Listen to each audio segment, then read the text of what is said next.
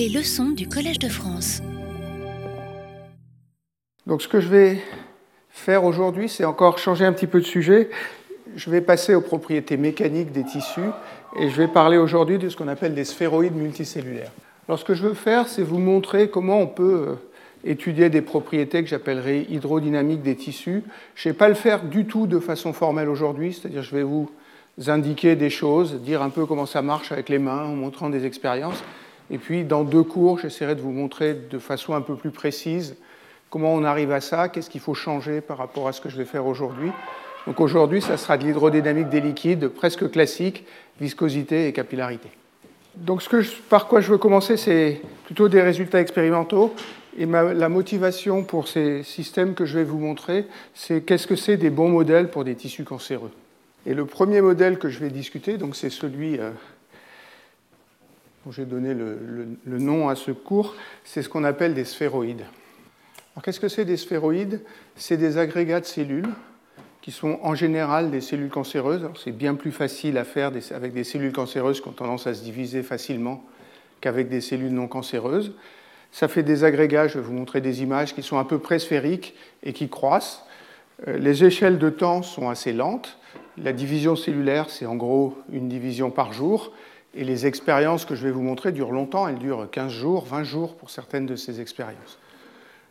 Donc le, point principal, c'est que c'est des agrégats sphériques et qu'ils sont considérés par les gens qui font des choses, j'allais dire des choses réelles et concrètes sur le cancer, comme des bons modèles de tumeurs.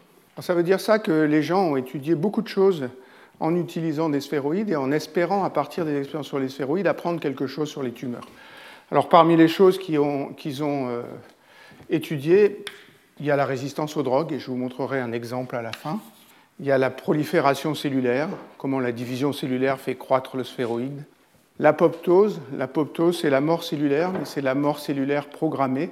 Et c'est en général, au moins au début, ce qui se passe dans ces sphéroïdes-là. Le métabolisme, comment les cellules consomment de l'énergie.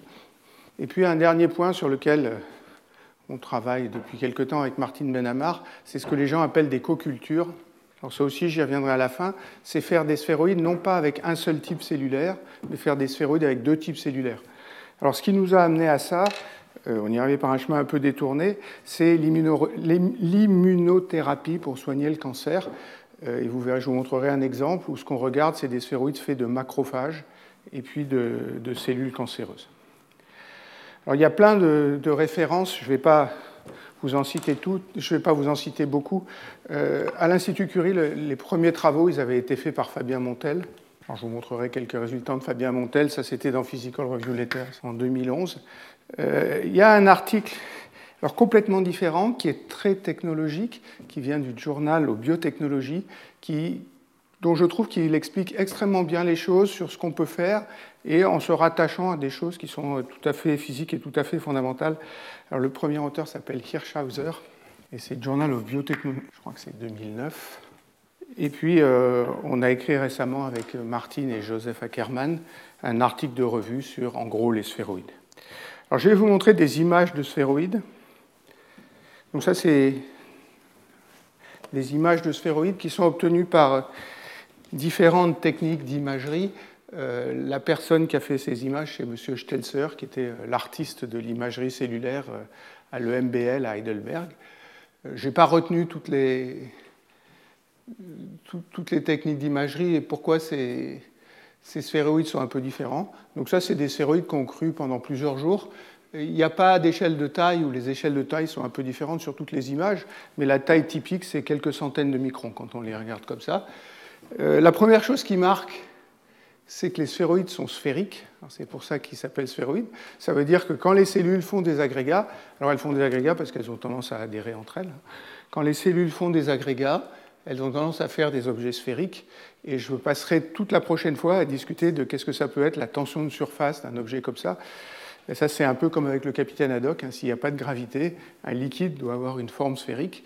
Et ce que je vais essayer de vous dire aujourd'hui, c'est que pour moi, en gros, un sphéroïde comme ça, c'est une goutte liquide de cellules, avec beaucoup, beaucoup de propriétés des liquides, et puis certaines choses qui sont un peu différentes, un peu originales. Donc c'est un peu ça le message du cours aujourd'hui. Dans certains de ces sphéroïdes, on voit les, les cellules individuelles. Le jeu de gens comme M. Stelzer, c'est pas de regarder les cellules sur la surface, c'est d'essayer de regarder les cellules qui sont complètement à l'intérieur du sphéroïde. Euh, c'est un champion pour ça, lui. C'est lui qui avait fait ses films de, développement d'embryons où il suivait toutes les cellules une par une pendant des jours et des jours. Donc il a inventé des méthodes qui lui permettent non pas de regarder, comme sur ce film, les, les cellules externes, mais regarder les cellules internes. Alors, il y a un film que j'aime beaucoup ici. Euh, c'est un film qui m'a été donné euh, par euh, Fabien Montel. Un jour, à force que je lui pose des questions en lui demandant mais comment est-ce qu'on fait pour faire des sphéroïdes, il est rentré dans mon bureau en me disant mais je t'ai fait un film uniquement pour toi, comme ça maintenant tu sauras comment on fait. La première étape, qui est celle qui est dans ce film-là, c'est de prendre les cellules, de les poser sur une boîte de pétri. Alors souvent ils prennent un objet qui est un peu courbé comme ça, parce que la gravité amène les cellules au centre pour qu'elles commencent à s'agréger. Et ce que vous allez voir là, c'est comment les cellules s'agrègent au début. C'est des cellules cancéreuses. C'est des cellules cancéreuses de colon de souris, celle-là, je crois, parce que c'est toujours celle qu'il utilisait. Elles se rencontrent, elles s'accrochent les unes aux autres, et vous allez voir qu'immédiatement, ça fait des objets de forme sphérique. Il y a un objet ici, celui-là est déjà pas mal sphérique, et puis ceux qui sont de plus en plus gros, ça va s'arrondir petit à petit. Et on a des objets de plus en plus gros qui se font de forme sphérique. Donc ce qu'ils font, c'est qu'ils prennent des, sphéroïdes comme ça. Quand ils sont suffisamment gros, ils prennent les agrégats, ils les mettent dans un puits et ils regardent suivre un seul sphéroïde. Et à partir de ce moment-là, ce qui fait croître le sphéroïde, c'est la division cellulaire. Donc au début, c'est l'agrégation, puis après, c'est la division cellulaire. Donc le message de ça, quand même, c'est qu'on a l'impression qu'il y a quelque chose qui joue le rôle de tension de surface. Et ça, c'est une idée qui a été euh, émise dans les années 60 par quelqu'un qui s'appelle Malcolm Steinberg, dont je vais un tout petit peu parler aujourd'hui, mais dont je parlerai beaucoup la semaine prochaine.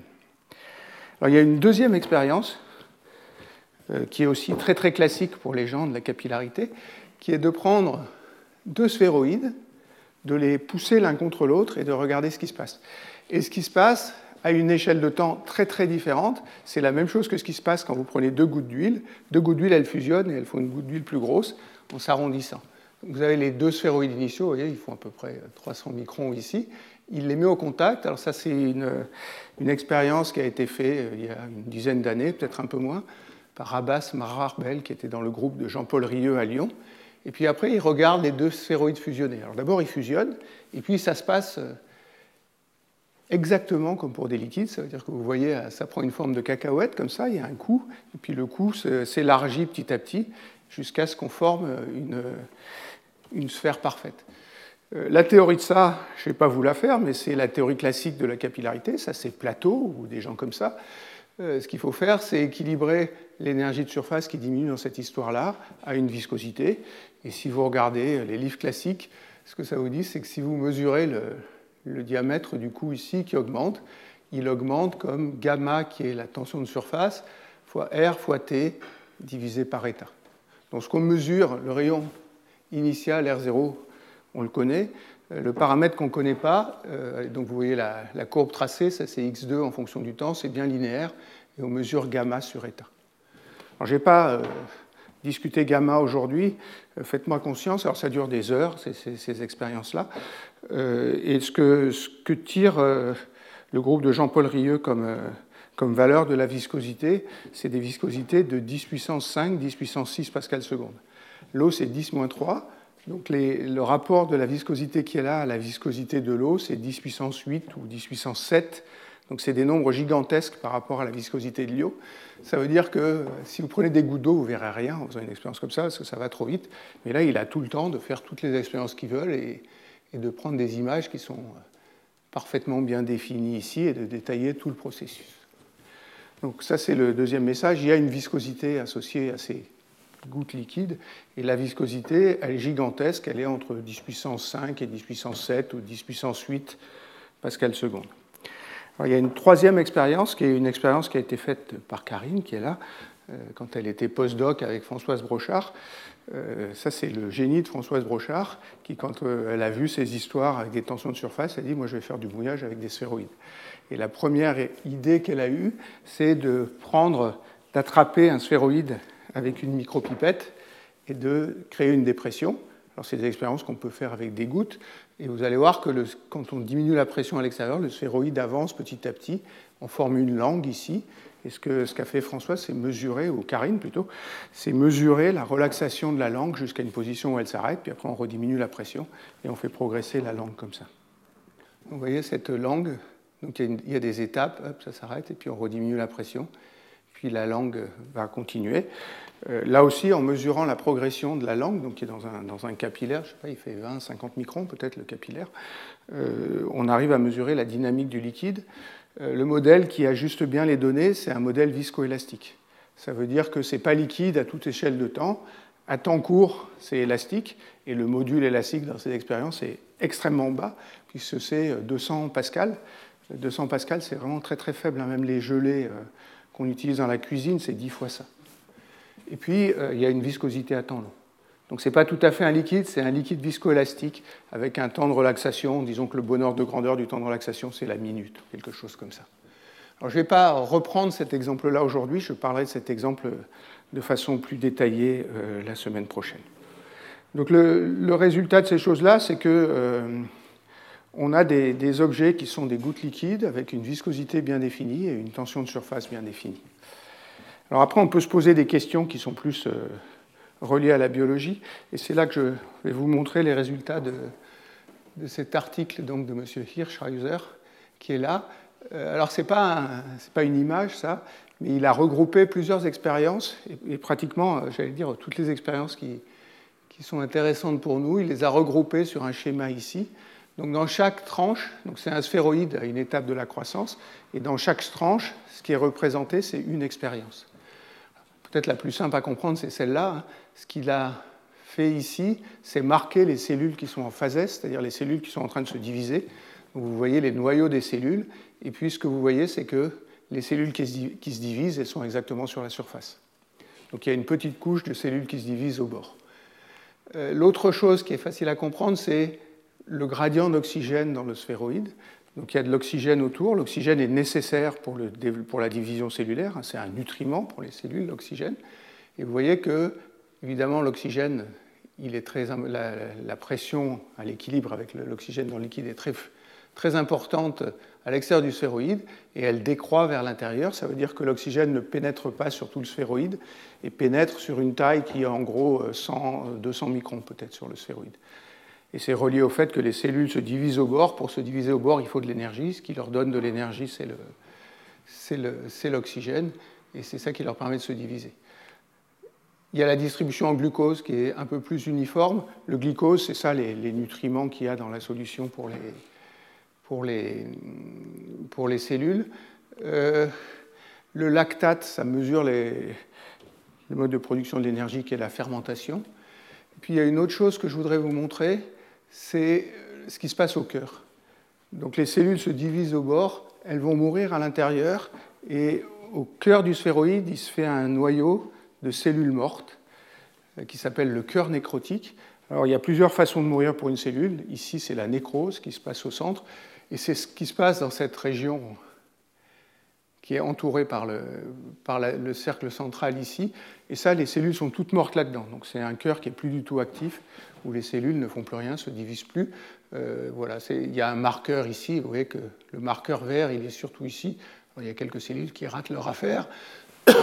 le lactate va s'accumuler aussi à l'endroit où il y a des cellules mortes.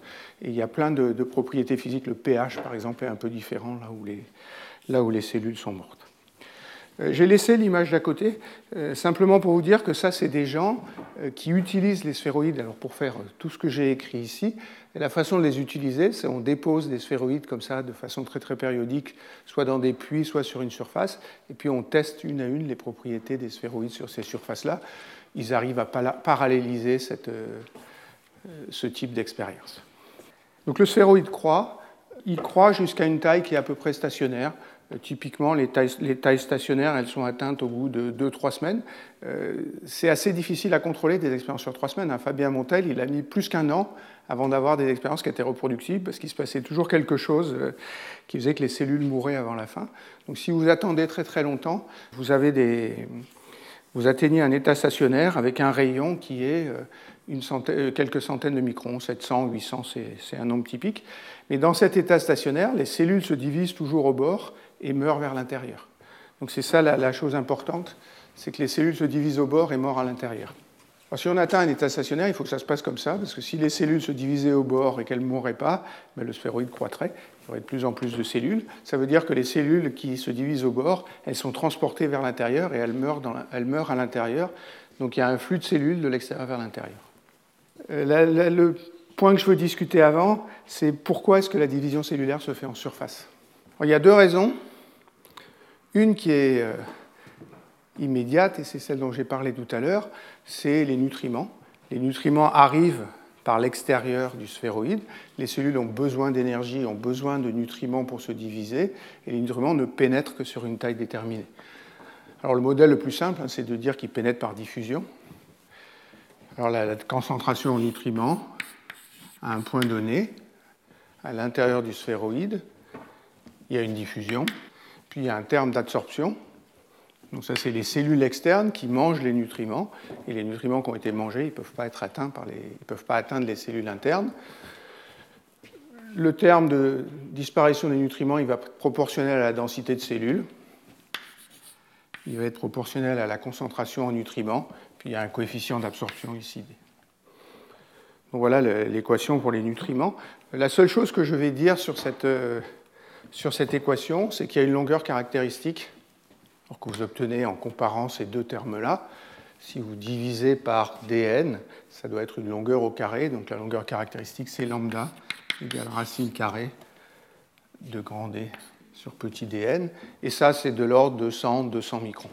Donc les nutriments arrivent à la surface des sphéroïdes. La surface des sphéroïdes est courbe. Si le sphéroïde est bien plus grand que cette longueur-là, la densité de nutriments avec cette équation-là on atteint très vite un régime stationnaire et elle décroît de façon exponentielle. Elle décroît de façon exponentielle sur cette longueur lambda qui est là. Donc ce que ça veut dire, ça, c'est que les cellules qui sont à l'extérieur, et l'extérieur, ça veut dire dans cette longueur-là, elles ont des nutriments, elles se divisent. Les cellules qui sont à l'intérieur, elles n'ont pas de nutriments et elles meurent. Donc c'est en gros ça l'histoire des nutriments sur une cellule. Après, il faut mettre la géométrie sphérique. Euh, on peut faire des calculs euh, plus quantitatifs, plus sophistiqués, mais la philosophie, c'est toujours celle-là.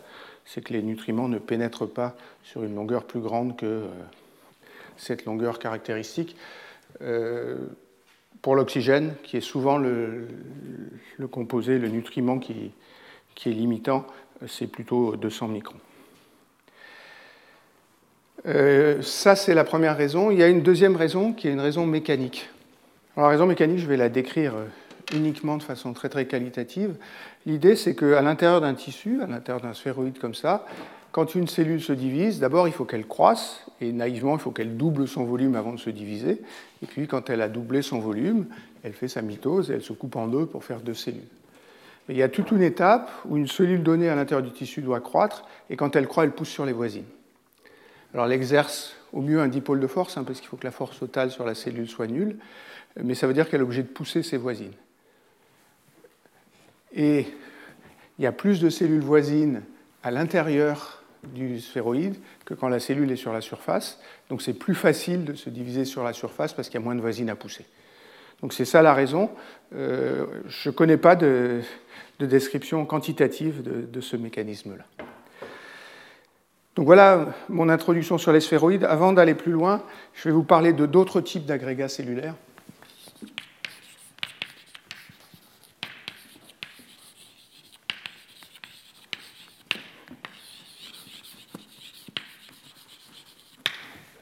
je ne prétends pas que c'est les seuls. Euh, c'est ceux qui certainement ont un intérêt important dans, la recherche sur le cancer. Alors, mon truc est un peu bizarre, mais j'espère que ça va revenir normal. Euh, donc, je vous ai parlé de sphéroïdes. Il y a tout un type d'expérience qui est celle qui ont été faites euh, au départ par Jérôme Bibette et puis par Pierre Nassois, qui sont de faire, de faire croître des sphéroïdes dans une capsule. Donc, c'est cette expérience-là. Vous voyez le sphéroïde qui est là, puis c'est un petit peu plus sombre ici. Ces sphéroïdes, ils croissent dans des capsules d'un polymère naturel qui s'appelle un alginate. Donc la capsule est très fine. Et puis euh, au départ, elle est perméable à tout ce dont a besoin le sphéroïde. Donc le sphéroïde peut croître parfaitement heureusement à l'intérieur. Tant que ça ne touche pas le sphéroïde croît librement, puis arrive un moment où le sphéroïde rentre en contact avec la capsule. La capsule est élastique et il est obligé de combattre l'élasticité pour croître. Donc ça veut dire qu'il croît sous pression. Et ce que je vais vous expliquer dans 5 minutes, c'est que la croissance sous pression, c'est un peu plus lent. Et ça va finir par arrêter la croissance du sphéroïde. Et c'est en mesurant l'endroit où s'arrête la croissance ou la cinétique de croissance qu'on va pouvoir étudier les propriétés du sphéroïde qui sont à l'intérieur. Euh, cette expérience, euh, cette idée de faire croître des choses dans des capsules est assez belle. Et Jérôme Bibette l'a eu pour une histoire qui était complètement différente. Il travaillait à l'époque avec euh, un cuisinier que vous connaissez tous, qui s'appelle Thierry Marx. Et ce qu'il voulait faire, c'était du caviar artificiel. Donc ils ont fait du caviar artificiel, il s'est fâché avec Thierry Marx. Mais l'idée est restée, et c'est Pierre Nassois surtout qui a repris ça et qui a fait, il en fait encore, hein, puisqu'on travaille un peu avec lui là-dessus, croître des, des sphéroïdes euh, à l'intérieur de capsules. Il y a un deuxième type d'agrégats cellulaires qui sont sphériques, qui s'appellent des neurosphères. En gros, les neurosphères, c'est des agrégats de cellules, alors qui ne sont pas des neurones, mais qui sont des précurseurs de neurones. Et les neurobiologistes utilisent ça depuis très longtemps. Euh, moi, les premiers que j'ai vus, c'est à l'ENS, dans le labo de quelqu'un qui s'appelle Nathalie Spassky, qui reconstituait in vitro des systèmes, euh, dans son cas, dans son de, cellules hypendimères, en passant par cette étape-là, où elle faisait des, des neurosphères, c'est à peu près les mêmes caractéristiques que les sphéroïdes, les tailles sont à peu près les mêmes, c'est juste des cellules qui sont différentes. Alors le dernier type, c'est ce qu'on appelle des organoïdes. Là, on revient à quelqu'un dont j'ai parlé la semaine dernière, qui est l'inventeur des organoïdes, qui est ce monsieur Clevers.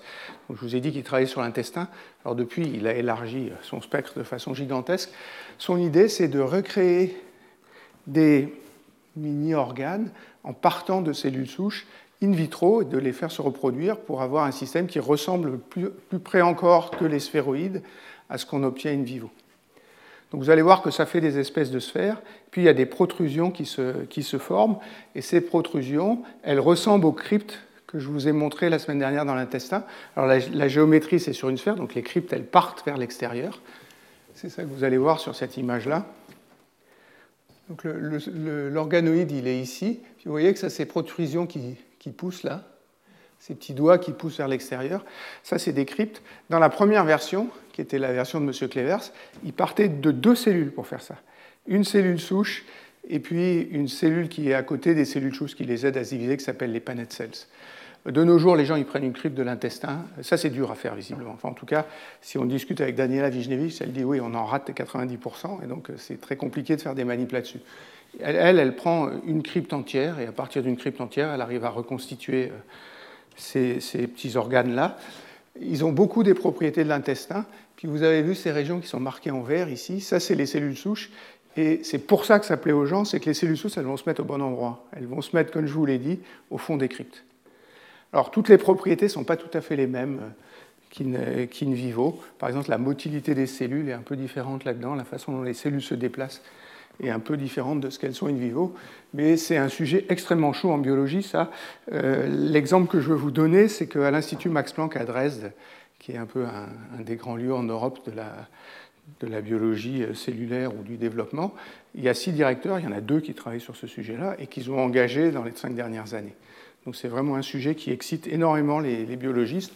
Et Clevers, le premier, à partir de ces organéides de l'intestin, est passé à toute une série d'organes. Moi, j'ai entendu un séminaire à, Curie qui était absolument impressionnant là-dessus. Donc voilà les exemples que moi je connais de, systèmes qui sont censés imiter des tumeurs et que les gens expliquent, que les gens utilisent pour imiter des tumeurs. Alors le troisième, euh, la troisième chose générale dont je veux parler, j'en ai un peu parlé euh, au premier cours l'année dernière, c'est la division cellulaire. Donc dans un tissu comme un, comme un sphéroïde, les cellules se divisent et les cellules meurent. Évidemment, il y a conservation, ça veut dire que je, peux écrire une équation de conservation pour les cellules. les équations de conservation, je les appelle n, la densité de cellules, c'est dn sur dt, plus la divergence d'un courant. Je vous ai dit qu'il y avait un champ de vitesse, il part de l'extérieur et il va vers l'intérieur, le champ de vitesse, donc plus la divergence de n fois v. Alors si les cellules étaient toutes conservées, ça serait zéro mais on produit des cellules, on produit des cellules par division cellulaire, donc ça c'est proportionnel au nombre de cellules. Il y a un taux de division que je vais appeler KD, et puis les cellules meurent, et la probabilité, la probabilité qu'une cellule meure, en général, c'est ce que j'ai appelé l'apoptose tout à l'heure, elle est proportionnelle à un taux d'apoptose. Et même ce que je vous avais montré l'année dernière, c'est qu'il y a un bruit, et que ce bruit-là, il est un peu déterminé par la dynamique des populations. Euh, le carré du bruit, l'écart quadratique moyen du bruit, il est proportionnel à la somme Ka plus Kd et à la densité de cellules. Alors, je ne vais pas m'intéresser au bruit aujourd'hui, hein. donc je vais ignorer le bruit. Par contre, je vais m'intéresser à ces deux coefficients de division et de mort cellulaire. Donc le temps typique, donc ça c'est des taux, c'est des inverses de temps. L'inverse de KD, c'est le temps de division cellulaire, c'est de l'ordre de 1 jour. Donc chaque fois que je parlerai de division cellulaire, c'est ça le chiffre qu'il faut avoir en tête, c'est que 1 sur KD, c'est à peu près de l'ordre de 1 sur Ka. Alors dans le développement euh, des embryons, il y a des cellules qui se, divisent plus, vite que ça, mais dans tous les problèmes de cancer, qui sont plutôt ceux que je vais discuter aujourd'hui, c'est ça la bonne échelle de, temps. Par contre, euh, ce, taux de division et le taux de mort cellulaire aussi, ils dépendent de plein de paramètres. Alors c'est pour ça que j'aime bien l'image précédente, celle de M. Hirschheiser. C'est qu'en gros, ça dépend de tous les paramètres qui sont résumés sur, ce, sur cette image-là. Euh, ça dépend certainement de l'énergie, ça dépend de l'ATP, euh, ça dépend des gradients d'oxygène, ça dépend du gradient de nutriments, du glucose ou d'autres sucres ça dépend de, toutes ces variables-là. C'est ce que j'appellerais euh, l'état biochimique du, tissu. Mais ça dépend aussi de l'état mécanique local. Alors je vais faire simple. On pourra raffiner peut-être dans deux cours, mais en gros, il y a une pression des cellules dans le tissu. Et ce que je vais dire, c'est que K et KD dépendent de la pression. Ça veut dire que si vous confinez un tissu, quand le tissu croît, la pression va augmenter parce que vous l'empêchez de croître. Et dans ce cas-là, le taux de division et le taux de mort cellulaire changent. Ça varie en gros toujours dans le même sens. La façon dont ça varie, c'est que quand on augmente la pression, le taux de division diminue. Donc KD diminue avec la pression et K augmente avec la pression. Ça veut dire que si je regarde le taux de croissance du tissu, hein, ce qui fait la croissance du tissu, c'est la différence entre la mort cellulaire et la division cellulaire. J'augmente le nombre de cellules par division cellulaire et je le diminue par mort cellulaire, donc ça je vais l'appeler le taux de croissance. Il diminue quand la pression augmente. Donc quand les cellules sont bien isolées, elles ne meurent pas, elles se divisent et puis elles remplissent l'espace, elles se poussent les unes contre les autres et puis ce taux décroît jusqu'à arriver à un point qui est un état stationnaire du tissu où KD est égal à K.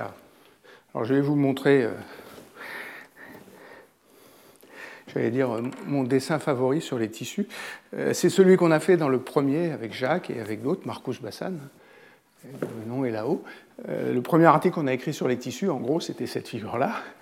Et je, depuis, jamais trouvé de moyen de le faire plus proprement, donc je continue à le faire avec cette figure-là. L'idée, c'est de regarder un tissu qui pousse de ce côté-là, et puis de mettre un piston et de relier le piston au bord opposé. Quand les cellules deviennent confluentes, quand elles croissent, elles poussent sur le piston, la pression augmente, le taux, de, prolifération diminue. Il arrive un moment où le taux de prolifération est nul et le piston atteint une position stationnaire. Cette position stationnaire, c'est ce qu'on appelle l'état homéostatique. Alors dans l'état homéostatique, comme il y a autant de divisions que de morts cellulaires, chaque fois que je fais apparaître une cellule par division cellulaire, je fais apparaître une cellule par mort cellulaire. Et donc en moyenne, le tissu a le même nombre de cellules. Ceci dit, euh, pour le coup, là, je ne peux pas trop oublier le bruit qui est là. Il y a des fluctuations du nombre de cellules dans le tissu. Euh, il peut y avoir même des fluctuations importantes du nombre de cellules dans le tissu dans cet état homéostatique. Voilà la, chose qui jouera un rôle important dans la suite du cours, c'est cette pression homéostatique qui est la pression dans l'état homéostatique. Si la pression est plus grande que pH, le taux de division est plus petit que le taux d'apoptose, et dans ce cas-là, le tissu se comprime parce que K est négatif. Si la pression est plus petite que pH, c'est le taux de division qui, gagne et le tissu croît. Je ne vais pas en dire plus sur la division cellulaire aujourd'hui. Euh, j'ai fait un cours à l'école des Ouches là-dessus et on a écrit ce cours avec Louis Brézin euh, qui était pas mal basé sur ces effets homéostatiques. Mais évidemment, avec le Covid, ça s'est un peu euh, retardé, mais il y a beaucoup de choses là-dedans. Et quand il sera, si, si, vous le souhaitez, je peux vous l'envoyer, hein, si vous m'envoyez une, une demande. Donc c'était les ouches 2018. Donc voilà ce que je voulais dire euh, de façon très générale. Ce que je vais faire dans la suite du cours, c'est deux choses. D'abord, c'est exploiter ce que je vous ai dit, c'est-à-dire considérer que les sphéroïdes, c'est des gouttes comme des fluides avec une viscosité une tension de surface. Et même aujourd'hui, je ne vais pas trop parler de tension de surface, j'en parlerai la semaine prochaine. Donc c'est surtout des gouttes liquides, mais qui croissent, parce qu'il y a de la prolifération. Donc je vais essayer de coupler l'hydrodynamique euh, avec la prolifération, puis à la fin, s'il me reste du temps, je vous montrerai des exemples d'application de, des sphéroïdes à des situations un peu plus concrètes. mon, premier, donc ce que je vais discuter, c'est la dynamique de croissance. Et je vais commencer par un modèle extrêmement simple où je vais supposer qu'il y a un seul composant dans le tissu. Ça veut dire que ce que j'oublie, c'est le fluide qui est entre les cellules. Il est là, il y a un fluide extracellulaire. Et je considère des cellules comme un peu des cellules effectives qui incluraient le fluide extracellulaire qui est à leur voisinage. Et j'oublie toute autre chose que les cellules. Donc le seul composant, celui-là je l'ignore, et le composant, c'est les cellules. vous allez me dire, c'est un peu osé. Je vous ferai un modèle euh, qui prend les deux tout à l'heure, et je vous montrerai que le modèle qui prend en compte le fluide extracellulaire, il se ramène au modèle qui ne prend en compte que les cellules. Donc ce modèle-là, qui est extrêmement simple, décrit bien le tissu. Martine. Alors la, fraction de cellules est très grande, c'est 10%, quelque chose comme ça. Je, te, je vais te montrer dans, dans, une demi-heure une estimation simplissime de la chose. Mais la plupart, la plupart de la masse, elle est dans les cellules. Alors la cellule elle-même, c'est bien sûr de l'eau surtout, hein, mais la, plupart de la masse, ou la plupart du volume, disons, est dans les cellules. Il y a quelque chose comme 10%, de, ça dépend un peu des étapes de croissance et des choses comme ça. Donc je vais partir de mon équation de conservation et je vais continuer à simplifier le problème. Je vais supposer que les cellules sont incompressibles. Alors vous allez me dire, c'est un peu abusif. Euh, c'est ce qu'on fait en hydrodynamique quand on étudie des fluides. On suppose que les fluides sont incompressibles. Euh, si je voulais rendre les cellules compressibles, il faudrait que je me donne une équation d'état des cellules. Et je vais rentrer dans des questions qui paraissent simples et qui sont assez compliquées à régler. C'est-à-dire, est-ce qu'il y a vraiment une équation d'état des cellules? Je ne sais pas trop répondre à cette question-là. Donc, euh, en faisant ça, je l'oublie. Et si on regarde les expériences, le nombre de cellules par unité de volume, petit n, il est à peu près constant. Donc, je vais oublier ce ne sera pas complètement quantitatif, mais je vais oublier l'effet que les cellules peuvent se comprimer quand on appuie dessus. Alors ça, ça va me simplifier euh, mon équation qui est là, parce que n est constant. Donc ce terme-là, il vaut 0, et après, je peux diviser par n. Donc ça veut dire que l'équation de, de, conservation des cellules, c'est divergence de V égale K. Alors K, il dépend éventuellement du point, je vais considérer un sphéroïde qui est sphérique, hein, comme son nom l'indique, et qui a symétrie sphérique, sans que les propriétés dépendent que de la distance au centre. Puis après, je vais prendre les propriétés un peu dans l'ordre dans lequel je vous les ai montrées. Donc je vais discuter K de R. Ce que je vous ai dit, c'est les cellules meurent au centre et se divisent sur la surface. Donc je vais tracer un K de R. Donc les cellules meurent au centre, ça veut dire que K est négatif au centre. Puis elles se divisent sur la surface, donc K devient positif sur la surface. Donc ça, c'est K en fonction de R. Ce point-là, c'est le rayon de la cellule. Et puis, il y a une longueur lambda qui, quand euh, c'est les nutriments qui font le travail, est égale à cette longueur lambda-là, au bord où les cellules se divisent. Si les propriétés mécaniques sont importantes, c'est la mécanique qui va fixer cette longueur-là. Typiquement, c'est quelques cellules, cette longueur-là. C'est euh, entre 50 et 100 microns, donc c'est une longueur euh, de l'ordre de grandeur de la taille cellulaire. Donc ce point-là, c'est R moins lambda. Donc ça, cette valeur de mort cellulaire, je vais l'appeler moins K0. Et cette valeur ici, je vais l'appeler Ks moins K0. Ça veut dire que ce que je suis en train de supposer, c'est que les cellules meurent de la même façon partout dans le sphéroïde. Et puis, pour passer de là à là, il y a une, division cellulaire qui fait plus que compenser la mort cellulaire. Évidemment, je veux que le, je veux que le tissu croisse. Donc pour qu'il croisse, il faut qu'au moins au début, cette aire-là soit plus petite que cette aire-là, autrement le tissu se rétracterait sur lui-même. Et puis ça, comme je connais K de R ici, cette chose-là, ça suffit pour calculer le champ de vitesse. il faut que j'écrive la divergence en coordonnées sphériques. Hein. Donc ça, me dit que 1 sur R2, d sur dr de R2 fois V est égal à K. Ça, c'est la même équation que là-bas. Ça, c'est la divergence en coordonnées sphériques. Et la vitesse est radiale. Et ce que je vous ai dit tout à l'heure, c'est que le flux partait de l'extérieur vers l'intérieur. Donc il y a au moins une partie où le, où la vitesse est négative, c'est-à-dire les cellules sont, transportées vers le centre. Alors cette équation elle est extrêmement simple, parce que de la façon dont je l'ai fait ici, K est constant dans cette région-là et K est constant dans cette région-là. Après, je vous laisse faire hein, la solution générale. Donc si K est constant, V de R, c'est K R sur 3. Ça, c'est la solution générale. Puis il y a une constante d'intégration plus A sur R2. Ça, c'est le théorème de Gauss hein, sur R2. Il faut que le flux soit constant en régime stationnaire, et donc le flux étant, étant l'intégrale du flux soit constant, donc le flux étant 1 sur R2. Alors après, il faut se spécialiser dans les deux régions. Dans la partie interne, K c'est moins K0, et puis la vitesse ne peut pas diverger hein, au centre. Donc ça veut dire que dans la partie interne, ce A est égal à 0. Donc si R est inférieur à R moins lambda, V c'est moins K0 R sur 3. Par contre, si V est plus grand que R moins lambda, c'est-à-dire est compris entre R moins lambda et R, j'ai une valeur positive ici et je dois avoir les deux termes. Alors je vais vous écrire la réponse et puis je vais vous montrer euh, d'où ça sort. Donc si R moins lambda est inférieur à R, inférieur à grand R, V, alors c'est K, S moins K0 sur 3 R. Ça, c'est le terme qui va me donner la croissance, c'est la division cellulaire. Et puis il y a moins A, alors il faut que je calcule A, je vais vous mettre la valeur de A, moins KS R moins lambda au cube sur 3R2. Donc ça, je l'obtiens naturellement. Ici, j'ai déterminé cette constante A la façon dont je détermine cette constante, c'est que j'écris que le flux de cellules est continu, c'est-à-dire qu'à cette région, cette transition à R moins lambda, le flux est continu, et comme la densité est constante, ça veut dire que la vitesse est continue. Donc j'ai choisi A de façon à ce que la valeur pour petit r égale R moins lambda ici soit égale à petit r égale R moins lambda ici. Alors ce qui m'intéresse, c'est la croissance du sphéroïde. La croissance du sphéroïde, c'est ce qui se passe au bord, donc c'est la vitesse à ce point-là. Je vais vous écrire V de grand R égale dr sur dt. Je l'obtiens d'ici. Hein.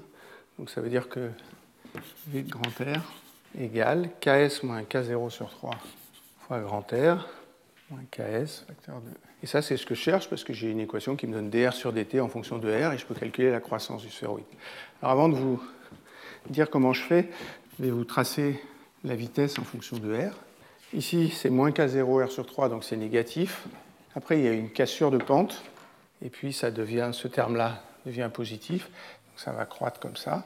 Ça c'est grand R, R moins lambda. Vous voyez qu'ici la vitesse V de grand R est positive. Si V de grand R est positif, dr sur dt est positif, le sphéroïde croît. Et au fur et à mesure du temps, parce que R varie de ce côté-là, ce point-là va baisser. Il va baisser jusqu'à atteindre 0, puis on atteindra l'état stationnaire.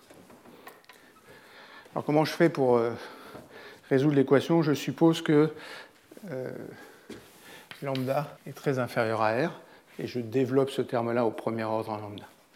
Donc si je fais ça, j'obtiens une équation qui est dr sur dt égale ks lambda moins k0 r sur 3. Je prends juste le premier terme qui est moins 3 lambda r2 ici, alors il y a un 3 qui manque là. Moins 3 lambda r2 ici. Le terme d'ordre 0 euh, vient annuler le, le KS qui est là, et la première correction, elle donne ce terme-là ici. Ça, c'est une équation simple parce qu'elle est linéaire. Ça veut dire que le rayon croît linéairement et puis sature exponentiellement à une valeur donnée. Et la solution, c'est juste R égale R0 facteur de 1 moins exponentielle moins K0 T sur 3, où R0, c'est 3 KS lambda sur K0. Alors pour que ça marche, cette histoire-là, il faut que K0 soit petit, comme ça j'ai un grand rayon, et j'obtiens euh, le comportement du sphéroïde. À temps court, ça croît linéairement, et à temps long, ça sature pour cette valeur-là. Donc j'ai deux comportements. J'ai un comportement à temps court qui est linéaire. Donc si R, euh, si KT est inférieur ou égal à 3 sur K0, R croît linéairement. Puis si t est supérieur à ça, R est à peu près égal à R0. Alors je triche un peu quand je fais ça, parce que j'ai supposé que grand R était plus grand que lambda. Donc je peux regarder ce qui se passe quand grand R est petit devant lambda. Alors si grand R est petit devant lambda, cette région-là n'existe pas. Donc j'ai juste la région qui est ici. Ça veut dire qu'il faut que je réutilise cette équation-là, mais avec un taux qui est Ks moins K0 ici. Donc V de R, ce taux-là est positif. C'est-à-dire qu'au début, il n'y a pas de mort cellulaire, hein, parce que. Enfin, il y en a un peu là-dedans, mais elle est complètement négligeable par rapport à la division cellulaire. Je n'ai pas la mort cellulaire au cœur, et dans ce cas-là, la croissance est exponentielle. La croissance exponentielle, hein, pour des systèmes comme ça, c'est un résultat classique. Hein. c'est la thèse de Jacques Monod, par exemple, pour les bactéries. Euh, toutes ces complications qui sont là euh, n'arrivent que pour les cellules.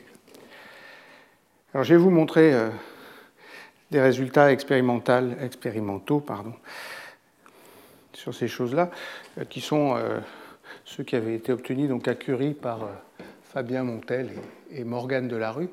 Donc voilà un sphéroïde. Ça, c'est quand ils l'ont pris et qu'ils l'ont mis dans le, le où il doit croître. Et ils l'ont regardé croître 3 jours, 7 jours, 10 jours. Alors au début, ils allaient jusqu'à 25 jours, mais au bout de 25 jours, il y a un cœur nécrotique au, milieu qui est très, extrêmement important, et l'état n'est pas vraiment stationnaire parce que la taille du cœur nécrotique varie. Tant qu'on est à moins de 7-8 jours, euh, il n'y a pas a, pas trop d'effet du cœur nécrotique. Et ce qu'on a fait, c'est qu'on a regardé la croissance, mais en appliquant une pression extérieure. Donc on compresse le sphéroïde. Ce qu'on regarde, c'est la croissance sous pression. Alors comment on fait pour appliquer une pression pendant la croissance?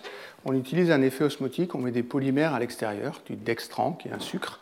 Le polymère, à cause du fait que les cellules sont, adhèrent très fort sur la surface, ne pénètre pas à l'intérieur du sphéroïde. Donc la, surface du sphéroïde joue le rôle d'une membrane euh, semi-perméable, et puis ça pompe l'eau à l'extérieur et ça comprime le sphéroïde. Et la pression à l'intérieur est exactement égale à la, différence de pression osmotique qu'on exerce, c'est-à-dire à la pression osmotique du dextran à l'extérieur. Donc ça, on l'obtient par pression osmotique du dextran. Donc ces courbes-là, ce qu'elles vous donnent, alors c'est normalisé de façon un peu bizarre parce que c'est normalisé avec le rayon au temps initial, mais elles vous donnent la croissance en fonction du temps de sphéroïdes de cellules cancéreuses. C'est presque tous des, des sphéroïdes de cellules cancéreuses de souris. Celui sur lequel ont été faites les expériences quantitatives, c'est celui-là. C'est les cancers du côlon de souris. Puis vous avez des sarcomes, vous avez des cellules de Schwann ici. Ça, c'est les cellules équivalentes à celles-là pour les. Non, c'est les cellules de cancer du sein. Il y avait aussi des. Voilà, celle-là et celle-là, elles correspondent, sauf que celle-là, c'est la cellule humaine et celle-là, c'est la cellule de souris. Ça, c'est la courbe du haut dans tous les cas, c'est ce qui se passe quand la pression appliquée à l'extérieur est nulle. Donc ça croît plus vite, puis ça va à une valeur plus grande. Et puis quand vous augmentez la pression, la croissance euh, est plus lente, donc la vitesse décroît, et puis la taille à l'équilibre décroît aussi. C'est à peu près pareil pour toutes ces cellules-là. Celle-là est un peu spéciale, parce que l'adhésion est très faible et il y a un peu un, problème de cohésion des, des sphéroïdes avec ces cellules. Euh, et puis après, ce qu'on fait, c'est qu'on prend cette équation-là, on fit la solution à ces courbes-là, et puis euh, on regarde les paramètres. Alors je vais vous écrire quand même cette équation-là sous une autre forme, parce qu'elle me sera utile tout à l'heure. Ce qu'on fit, ce n'est pas exactement ça, c'est le nombre de cellules dans le sphéroïde. Alors, comment j'obtiens l'équation pour le nombre de cellules? Je prends cette équation ici, ça c'est dr sur dt, et je multiplie par n fois 4 pi r2. n fois 4 pi r2 dr sur dt, c'est le volume, c'est la variation du volume, 4 pi r2 dr sur dt, fois le nombre par unité de volume. Donc ça, c'est la variation du nombre de cellules dans le sphéroïde. Donc ça fait dn sur dt. Le terme en k0 ici, il va faire moins k0 sur 3 fois n. Puis après, il y a deux termes qui vont venir du ks qui est là et du ks qui est là. Ça, c'est le terme de croissance. Ça, c'est la, Pardon, il y a plus de 3. Ça, c'est la mort cellulaire. Et puis, il y a un terme de croissance qui est le terme Ks. Dans ce terme Ks, je vais l'écrire plus Ks fois V lambda fois N, que je vais appeler NS, où V lambda, c'est le volume de la couronne où les cellules se divisent. C'est-à-dire que V lambda, ça, c'est la sphère de taille R moins la, sphère de taille R moins lambda. Donc, c'est la sphère, la couronne sphérique dans laquelle les cellules se divisent. Ça veut dire que dn sur dt, c'est la division fois toutes les cellules, plus la croissance, fois les cellules qui sont dans la couronne où ça se divise. Donc c'est ça qu'on a ajusté à ces courbes-là. Ça marche parfaitement bien. Alors cette équation a un nom que j'ai complètement oublié dans la littérature sur les populations. Et après, on n'a que deux paramètres à ajuster, K0 et Ks. Donc K0, c'est l'apoptose à l'intérieur du sphéroïde, et Ks, c'est la division en surface. Donc voilà les paramètres qu'on mesure. Ils sont tracés ici. Le Ks, qui s'appelle delta Ks ici, il est à peu près constant. Donc ça veut dire que dans la couche de surface, la division cellulaire ne dépend pas de la pression. Par contre, le K0, qu'est-ce qui se passe à l'intérieur Il décroît fortement avec la... Alors il est bien négatif, hein. on trouve que c'est moins 0, quelque chose, et il décroît avec la pression. Ça, c'est ce que je vous ai dit tout à l'heure. Quand j'augmente la pression, le taux de division diminue, le taux d'apoptose augmente, et les deux effets vont dans le même sens. Donc ça s'ajoute et ça décroît. Ce qui m'intéresse là-dedans, c'est ce que j'ai appelé la pression homéostatique. Je vous ai dit, si j'ai très peu de cellules, ça va se diviser. Vous voyez que si je suis bien dans le sphéroïde ici, ça décroît, puis il y a un endroit où ça doit être zéro. Alors, je n'ai pas zéro ici, parce que quand j'arrive à une pression nulle, j'ai un taux de division qui est moins 0,25.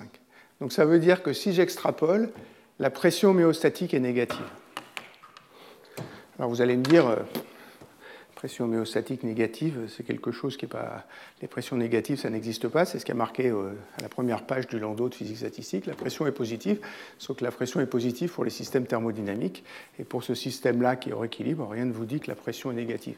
C'est tellement vrai que les biologistes, enfin, ou les, les gens qui font des biotechnologies des tissus, ils ont un nom pour les pressions négatives, ils appellent ça des tensions.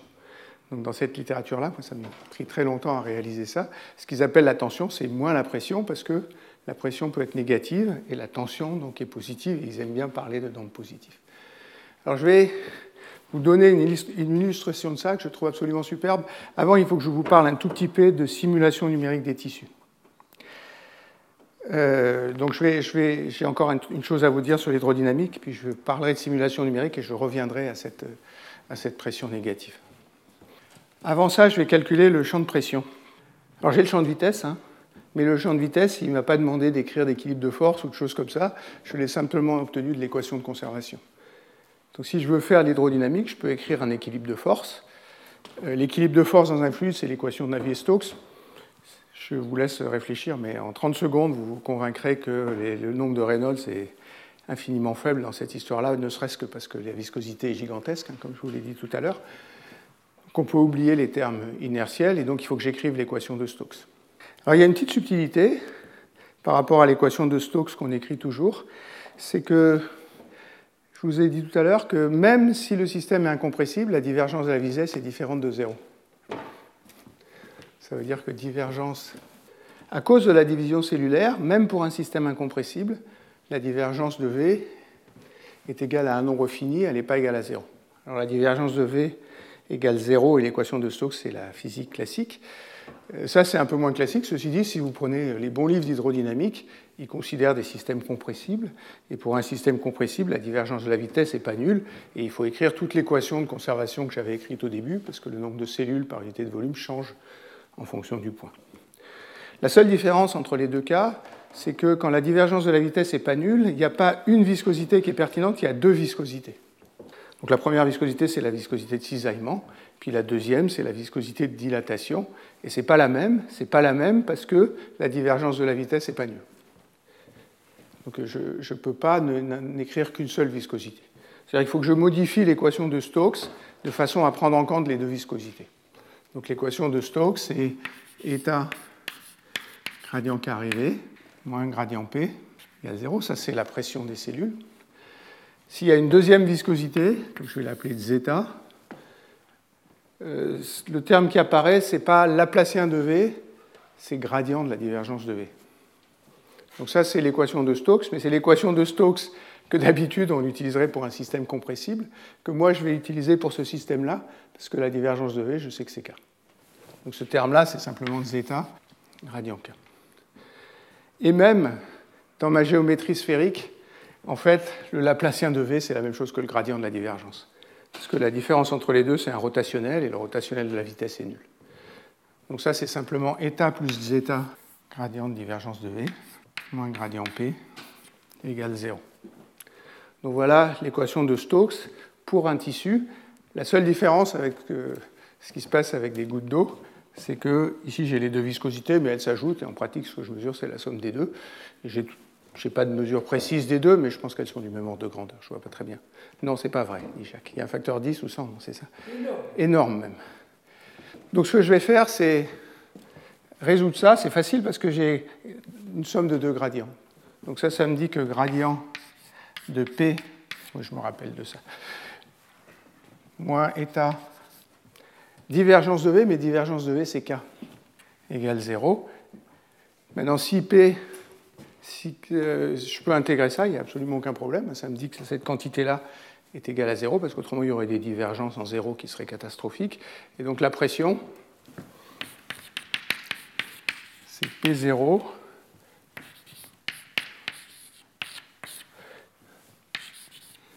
plus eta plus zeta fois k. Maintenant, je vous ai dit qu'il y avait deux régions. Dans la région externe, k est positif. Dans la région interne, k est négatif. Donc ça veut dire que la pression, elle est grande dans la région où les cellules se divisent et elle est petite à l'intérieur.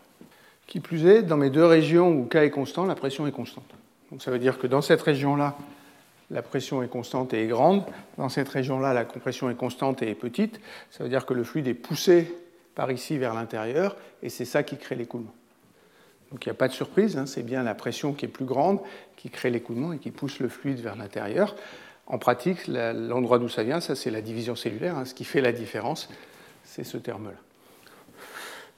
Donc voilà euh, la théorie hydrodynamique des sphéroïdes qui est simplissime, mais où il y a quand même des subtilités. La subtilité, c'est que la divergence n'est pas nulle. Et puis, euh, il y a deux viscosités, que dans des géométries plus compliquées, j'aurai chacune un rôle. Alors, ce que je veux faire maintenant, c'est vous parler de simulation numérique. Alors, je ne vais pas du tout vous décrire en détail les simulations numériques, je vais simplement vous en montrer deux. Les premières, elles sont faites par Jens Elgeti, et mon travail est facilité puisque Jens est venu faire un séminaire ici l'année dernière. L'idée de Jens, c'est de représenter une cellule par deux points. Quand la cellule croît, les deux points se repoussent. Et puis quand la distance est suffisamment grande, elle se coupe en deux, ça, ça fait une division cellulaire. Puis elle, il crée un nouveau point, les deux points se repoussent. Donc après, il faut fixer un potentiel d'interaction. Donc une cellule, c'est deux points. Et à division quand la distance est suffisamment grande. Et c'est ce mécanisme de division à une taille critique qui fait que le taux de division dépend de la pression. Donc dans ce modèle-là, le taux de division dépend de la pression euh, et le taux d'apoptose est constant. Donc ça a bien les caractéristiques de ce que je vous ai décrit avant. Après, il faut des interactions entre cellules. Euh, Jens n'a pas fait de, travail pour avoir des potentiels d'interaction entre cellules qui soient réalistes. La seule chose qu'il impose, c'est qu'à courte distance, ce qu'on voit, c'est la compressibilité des cellules, et ça, ça crée un potentiel répulsif. Et à distance un peu plus grande, ce qu'on voit, c'est les adhésions entre cellules, donc il y a un potentiel attractif. Donc n'importe quel potentiel d'interaction, qui aurait une forme comme ça, fait l'affaire, où ça, c'est l'élasticité des cellules, et ça, c'est les adhésions entre cellules. Alors il a essayé plein de trucs, il a essayé ce que les gens font dans les particules, avec des particules colloïdales. Euh, il y a même des versions encore plus simples où là, il considère que la force est constante. Donc ici, c'est une droite. Tout ça donne à peu près le même nombre de résultats et il arrive à, il arrive à ajuster les paramètres. Le deuxième type de simulation, ils sont faits alors, en Allemagne par quelqu'un qui s'appelle Dirk Drasdo, qui a pris euh, l'attitude complètement opposée. C'est-à-dire ce qu'il cherche à faire, lui, c'est décrire les cellules comme un espèce de système colloïdal avec des potentiels qui sont réalistes. Alors pour ceux qui connaissent euh, les questions d'adhésion, le potentiel réaliste qui prend, c'est le potentiel JKR. Johnson, Kendall et Roberts. Ça, c'est le potentiel que vous avez si vous prenez une sphère en caoutchouc, vous l'écrasez contre un plan. Donc il y a l'élasticité de la sphère et il y a aussi l'adhésion de, de, la sphère sur la surface sur laquelle vous la poussez. Euh, ce potentiel, cette expérience, elle a un vrai problème pour les simulations, c'est qu'il y a une hystérésis. C'est-à-dire, c'est pas pareil si vous poussez ou si vous tirez. Et donc, il est obligé de couper le potentiel pour, s'affranchir de cette hystérésis. Donc, ça, c'est une première différence. Et puis, la deuxième différence, c'est qu'il fait une modélisation du cycle cellulaire. Alors, il y a un article de Drasdo, dont je n'ai pas noté la référence ici, et de Pierre Nassois, en 2017 qui applique ces méthodes de simulation à des sphéroïdes et aussi à des sphéroïdes dans des capsules, comme je vous ai montré au départ. Alors j'ai commencé par les simulations de Jens Elgeti. Ce qu'on vous montre, ce n'est pas des points, parce que c'est difficile de voir des points. Donc ce qu'il a fait, c'est qu'il a gonflé artificiellement les points. Et puis c'est un peu trompeur, parce qu'une cellule, ce n'est pas, pas, une petite sphère que vous voyez là, c'est deux petites sphères qui sont les deux points qui sont en train de se repousser. Et ce n'est pas très facile de décider où est vraiment une cellule. Est-ce que c'est ces deux-là Est-ce que c'est ces deux-là? Dans la simulation, il est obligé de les suivre, parce qu'autrement, il ne les divise pas correctement. Mais à l'œil, on ne le voit pas très bien. Et voilà un sphéroïde qui croît.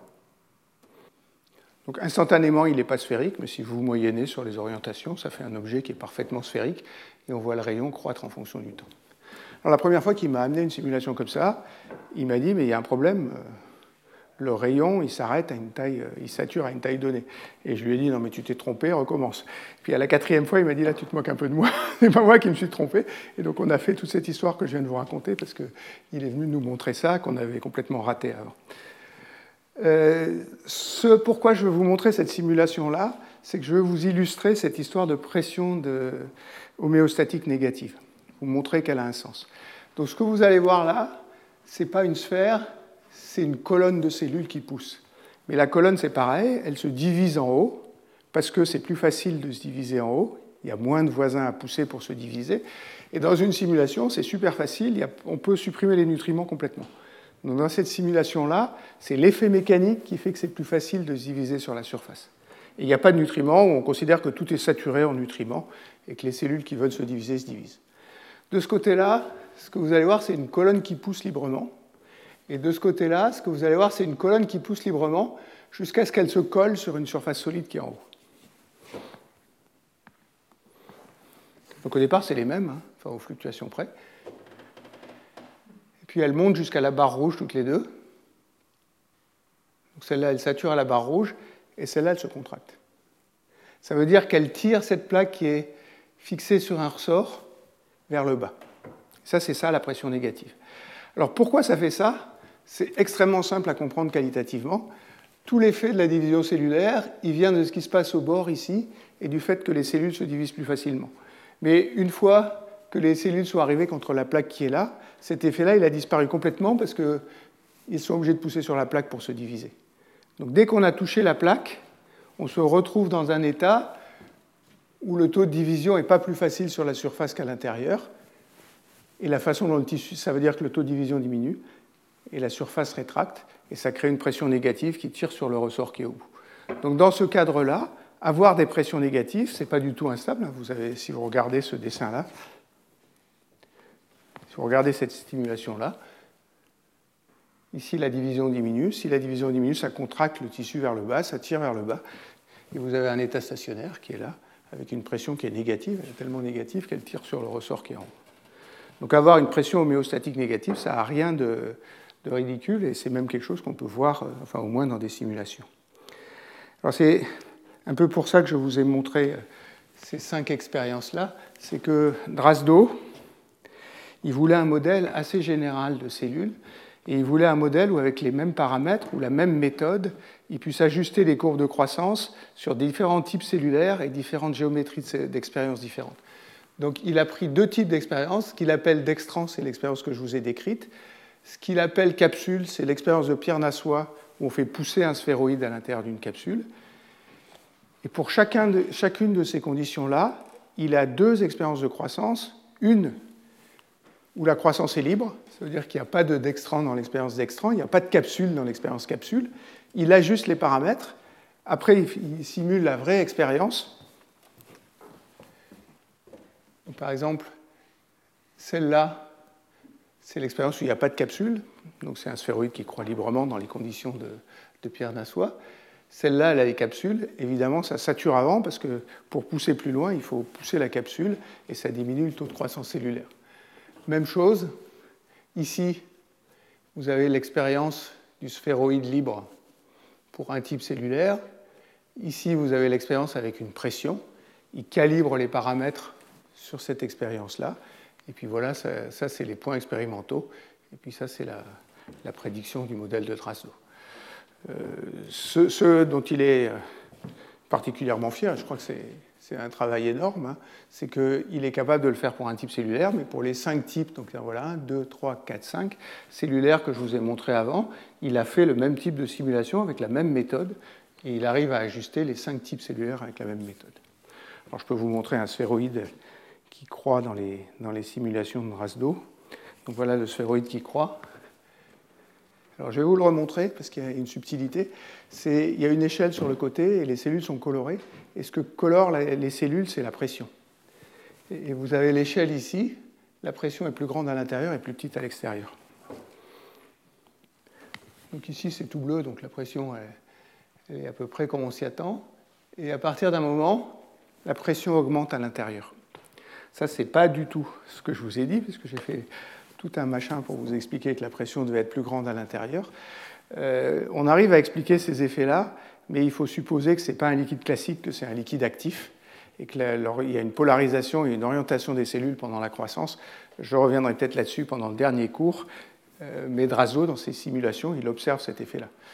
Alors, il savait que ça existait, donc je ne pense pas qu'il l'aurait publié s'il ne l'avait pas observé. Mais euh, ça nous donne quand même le degré de précision de ces simulations que je trouve un peu bluffant. Alors, mon dernier point pour, un peu la, version théorique des, sphéroïdes, c'est de vous faire le modèle plus réaliste qui serait un modèle à deux fluides des sphéroïdes. Alors, le modèle que je vais vous montrer, hein, il n'est pas fait exactement comme ça, enfin, ce n'est pas cette géométrie-là qui est étudiée, mais c'est quelque chose qui avait été fait par Jonas Ranft 2012. Donc cette fois, je veux considérer deux fluides. Le premier fluide, ce sera les cellules, et le deuxième fluide, c'est le fluide extracellulaire. Alors, le fluide extracellulaire, qu'est-ce que c'est? C'est beaucoup de l'eau, il y a des protéines dissoutes dedans, et puis il y a une matrice extracellulaire. Alors, je ne vais pas euh, traiter de façon explicite la matrice extracellulaire, on pourrait se poser des questions là-dedans, et les gens autour de Giovanni Capello, par exemple Pierre Réchaud, s'est posé des questions sur le, sur le rôle de la, de la matrice extracellulaire. Je vais faire un modèle à deux fluides classiques. Euh, les modèles à deux fluides classiques que moi je connais, alors les vrais, les vrais modèles à deux fluides classiques, c'est les trucs pour l'hélium, hein, où les deux fluides, c'est l'hélium superfluide et l'hélium normal. Donc je ne vais pas du tout parler de superfluide et de normal. Euh, les modèles plus, plus reliés à ça, c'est les modèles qui ont été faits pour les gels polymères. Et la personne, enfin en tout cas ceux, que moi je connais, et où c'est fait très proprement, c'est Masa Odoy. Il a même écrit un livre avec Onuki, euh, où ces choses-là sont, sont très fortement détaillées dans le modèle à deux fluides, vous considérez que chaque fluide a une vitesse. Donc il y a une vitesse VC des cellules, il y a une vitesse VF du fluide, et puis chaque fluide a une pression. Donc il y a une pression PC des cellules et il y a une pression PF du fluide. Le point sur lequel je veux insister, c'est que ces pressions, elles sont extrêmement différentes. Cette pression-là, c'est la pression dans l'eau entre les cellules, donc c'est la pression hydrostatique dans le tissu. Ça veut dire ça, c'est des atmosphères. Cette pression-là, c'est celle que je vous ai démontrée tout à l'heure dans l'image de Marcus Bassan. C'est la pression avec laquelle les cellules résistent quand vous comprimez, mais le piston, il est perméable à l'eau. Donc vous ne sentez pas la pression hydrostatique, vous sentez la pression qui est due à la déformation des cellules. Alors ça a une espèce de petite analogie avec la pression osmotique, cette histoire-là, sans être vraiment une pression osmotique, parce que pour moi, la pression osmotique, c'est un potentiel chimique et c'est un système hors d'équilibre, mais ça ressemble un peu à ça. Euh, la chose la plus proche de, cette pression cellulaire, c'est la pression des mousses. Si vous prenez une mousse et que vous, vous comprimez une mousse avec quelque chose qui est perméable à l'eau, ça résiste quand même, c'est la structure de la mousse qui résiste. Ici, c'est la structure des cellules qui résiste. Et puis, il y a une viscosité pour chacun des fluides. Donc ça, c'est la viscosité je vais appeler état des cellules, ça c'est mes 10 puissance 5 ou 10 puissance 6 pascal. Ici c'est la viscosité de l'eau, et je vais négliger la viscosité de l'eau. Donc ça, il y a état solvant, hein, état roux. On pourrait la rajouter, ça complique un peu le jeu ça ne change pas les résultats. Ce que je veux rajouter par rapport à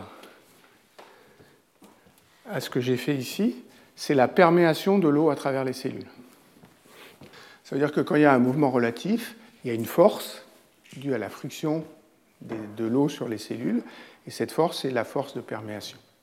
Donc je vais écrire pour chacun des fluides une équation d'équilibre des forces avec un, transfert de quantité de mouvement de l'un à l'autre qui est dû à la perméation de l'eau sur les cellules ou des cellules sur l'eau. Ça, c'est une force interne, donc quand je somme les deux, il faut que cette force disparaisse du problème.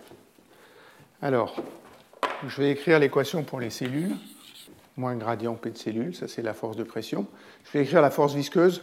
Je vais pas, euh, ce que je vais appeler état, c'est la, viscosité qui joue dans la géométrie que je regarde. Hein. Dans, ce cas-là, c'était la somme des deux. Donc plus état gradient carré VC. Et puis, il y a un terme de perméation. Le terme de perméation, il est proportionnel à la différence de vitesse entre les deux fluides. Donc c'est moins que si, et tout ça, c'est égal à zéro. Et puis j'ai une équation pour le fluide. Oui. Je n'entends pas ce que tu dis, je suis désolé. Alors, le coefficient état f, il va revenir par le coefficient psi dans 10 secondes, oui. je suis d'accord. Mais pas la même chose que si je vais écrire je réponds à ta question dans une seconde, je vais écrire la, l'équation d'équilibre des forces pour le solvant. Donc j'ai moins gradient PF. Le terme de viscosité directe, je l'oublie. Et ici, j'ai moins xi. Ce que tu voudrais, c'est que ici, ça, ça va dépendre de la viscosité de l'eau, hein, parce que la perméation, c'est le mouvement de l'eau entre les cellules, enfin relativement. Mais ce n'est pas, le même, pas le même terme que celui-là. Et celui-là, il est bien plus petit, parce que, en gros, dans la théorie d'hydrodynamique, on travaille à, vecteur d'onde euh, qui est petit. Celui-là, il est en Q2, et celui-là, il va être en 1 sur D2, où D est la distance entre les, entre les cellules. Alors, qu'est-ce que je fais avec ça? Je vais vous parler du centre de masse du tissu. Donc localement, je vais supposer que la fraction des cellules, c'est phi, fraction volumique, que la fraction volumique du tissu, pardon, la fraction volumique du fluide, c'est 1 moins phi.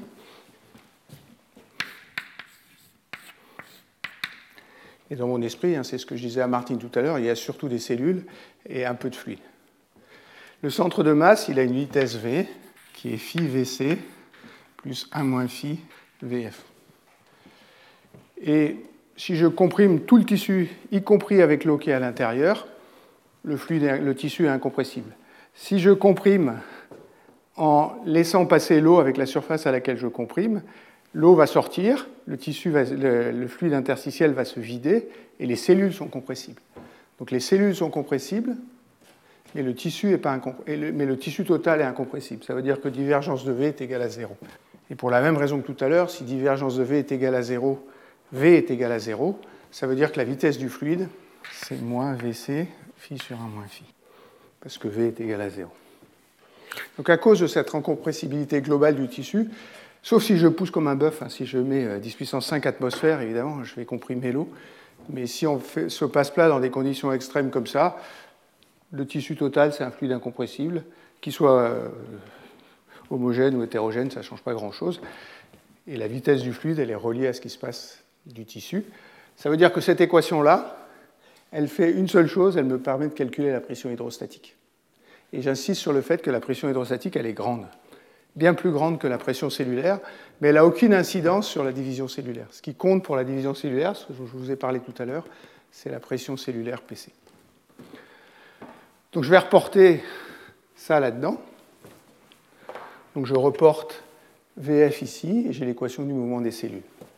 Alors ça fait moins gradient PC plus état VC moins VC et puis il y a un coefficient que sur un moins phi. Ça, c'est presque la même équation que j'avais dans mon modèle à un fluide, sauf maintenant j'ai deux termes dissipatifs. J'ai la viscosité des cellules et j'ai la perméation entre le fluide et les cellules. Donc il faut que je compare ces deux termes dissipatifs. Alors, je vais vous faire un petit dessin du tissu je prends deux cellules. Donc ça c'est la cellule 1, ça c'est la cellule 2. Ça c'est mon fluide interstitiel ici. Je vais appeler D la taille du fluide, du fluide interstitiel. La perméation, si je bloque ou je me place dans le référentiel des deux cellules, c'est le fait qu'il y a des écoulements d'eau par rapport aux cellules. Alors vous pouvez faire des modèles de Poiseuil pour ces machins-là, mais c'est ce que voulait me faire écrire Harvey tout à l'heure, c'est que le coefficient xi, ne serait-ce que pour par analyse dimensionnelle, c'est la viscosité du fluide divisée par D2. Et puis je peux utiliser ça aussi pendant que j'y suis pour calculer phi. Le volume des cellules, c'est R3. Le volume du film ici, c'est R2 fois D. Donc 1 moins phi, je vais être assez conservateur, je vais supposer que ça c'est 0. Donc je peux reporter là-dedans, donc j'ai moins gradient PC plus état gradient qui est VC, moins, alors c'est état sur état fluide sur D2 fois 1 moins phi égale 0. Puis il faut que je combine ça avec mon équation de, de conservation des cellules qui est divergence de VC égale 4PC. Sans le dire, j'ai fait une hypothèse ici qui, est, si on la discute, est peut-être moins triviale, c'est que quand les cellules se divisent, il y a des débris cellulaires, et ce que j'ai supposé, c'est que les débris cellulaires, ils sont incorporés dans le fluide interstitiel. Donc j'ai transféré, à cause quand j'ai écrit que divergence de V est égale à 0, la masse est conservée, hein, le volume et la masse c'est à peu près pareil, j'oublie la différence de, de, densité entre les deux. Donc tous les résidus cellulaires qui sont dus à l'apoptose, ils font partie des protéines qu'il y a dans le fluide cellulaire. et il coule avec le fluide cellulaire. Ça veut dire que j'ai considéré que c'était 1 micron et que les cellules faisaient 10 microns. C'est peut-être un peu plus petit que ça encore même. S'il n'y a pas de matrice extracellulaire, typiquement. S'il n'y a pas quoi S'il n'y a pas de matrice extracellulaire, c'est juste de la Alors, ça pourrait être plus petit. Euh, il y a quand même des protéines dedans, donc c'est pas tout à fait la vitesse du, c'est pas la vitesse de l'eau, c'est une vitesse un peu plus grande. Les deux effets euh, vont se compenser dans mes approximations, quelque chose comme ça. Mais tu as raison, ça pourrait être plus petit que ça. ça Peut-être que 100 nanomètres, c'est plus réaliste que. Mais dans ce cas-là, je prendrais une vitesse qui est... une viscosité qui est un peu plus grande. Et j'arriverai au même nombre à la fin. Moi, j'ai fait les deux, je te rassure. Euh, ce que je veux faire, c'est discuter. Cette, bon, cette équation-là, j'ai passé pas mal de temps à la discuter. Je veux discuter celle-là. Et vous voyez, il y a deux mécanismes dissipatifs qui sont là et là. Et si je les compare, ça va me donner une longueur. Donc la longueur, elle est telle que état D2 1 moins phi sur état F est égal à lambda 2. Si on est à des distances, à des tailles plus grandes que lambda, c'est la friction qui domine. Donc à une taille supérieure à lambda, perméation domine. Et ce que vous impose cette équation, c'est que tous les écoulements sont, décroissent exponentiellement et deviennent exponentiellement faibles. Donc la perméation domine et en gros elle tue tous les écoulements. Si on est à des tailles plus petites, c'est la viscosité qui domine. Maintenant, il faut, pour savoir ce qui se passe dans mes sphéroïdes, il faut que je calcule lambda. Alors je vais faire un peu hurler Hervé, mais euh, ça j'ai dit 10 puissance 5, ça ça fait 10 moins 3, donc ça ça fait 10 puissance 8, puis ça ça fait 10 moins 1 fois 10 moins 1 fois 10 moins 1 ça fait 10 euh, puissance 5. Euh, où D c'est R, donc ça veut dire que mon lambda 2, il est à peu près égal à 10 puissance 5 R2. Ou que euh, lambda, c'est la taille des cellules. Je peux, même, je peux même avoir encore plus, mais je veux le pousser à... Celui-là, je l'aime bien parce qu'il me donne un truc de l'ordre de grandeur, la taille du sphéroïde. Oui, on peut, arriver à centimétrique. Hein. J'ai un, peu sous-estimé ce terme-là. Euh, faire attention que l'état F, ça peut être pas mal plus grand que la viscosité de l'eau, et s'il y a de la matrice extracellulaire, ça va faire. Ça veut dire que, en pratique, ce qui domine la viscosité, la, dissipation dans un sphéroïde, c'est ce terme-là, et que je peux oublier celui-là. Et ces deux équations-là, c'est celles que je vous ai résolues dans mon modèle à un fluide. Donc bien sûr, il y a de la perméation, mais il s'avère qu'elle est totalement négligeable j'ai un peu, j'ai été plus lentement que ce que j'avais prévu. Je vais m'arrêter, je vais juste vous montrer une chose qui est des sphéroïdes avec deux composants qui sont des macrophages et des cellules cancéreuses. Alors ces cellules cancéreuses, c'est des cellules cancéreuses de poumons de souris. Et que si, alors elles sont marquées en vert. Ça, c'est ce qui a été fait par Philippe Benaroc et Jovan Nikolic à l'Institut Curie. Euh, si vous regardez un sphéroïde qui a que des cellules cancéreuses, il est heureux, il croît lentement, à échelle de plusieurs jours. Après, vous pouvez faire deux choses. Soit vous mettez des macrophages, soit vous mettez des cellules qui s'appellent des monocytes, qui sont des cellules du système immunitaire qui ne sont pas encore euh, différenciées en macrophages. Donc voilà ce qui se passe avec des monocytes. Alors, il y a des cellules mortes qui traînent au fond, mais si vous regardez que le sphéroïde vert, ce n'est pas très différent de ce qui se passe quand on n'a que les cellules cancéreuses. Par contre, quand vous mettez des macrophages, alors la façon dont ils, font, dont ils procèdent, c'est qu'ils mettent un nombre donné de macrophages, et puis ils font croître les sphéroïdes. Et vous voyez qu'il y a plein de petits sphéroïdes qui, arrivent quand on a des macrophages, il n'y en a plus un seul. Donc le sphéroïde est cassé par les macrophages en petits, en petits sphéroïdes, puis après il y a un processus d'agrégation qui font qu'on a un macrophage plus gros. Le, le, rôle, enfin le rôle, le danger des macrophages est quand on détecte les macrophages dans une tumeur, c'est un mauvais pronostic parce qu'ils augmentent la division cellulaire. Ce que suggère cette image-là, c'est que la façon dont ils augmentent la division cellulaire, c'est augmentant la surface. Si vous augmentez la surface, il y a plus de cellules qui sont en contact avec les nutriments et ça se diffuse plus.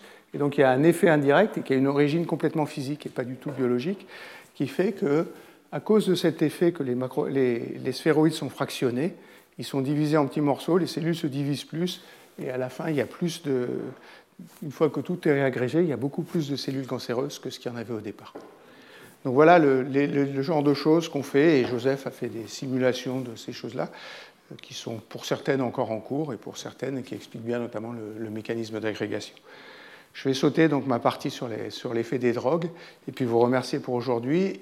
Merci beaucoup. Retrouvez tous les contenus du Collège de France sur www.colège-2-france.fr.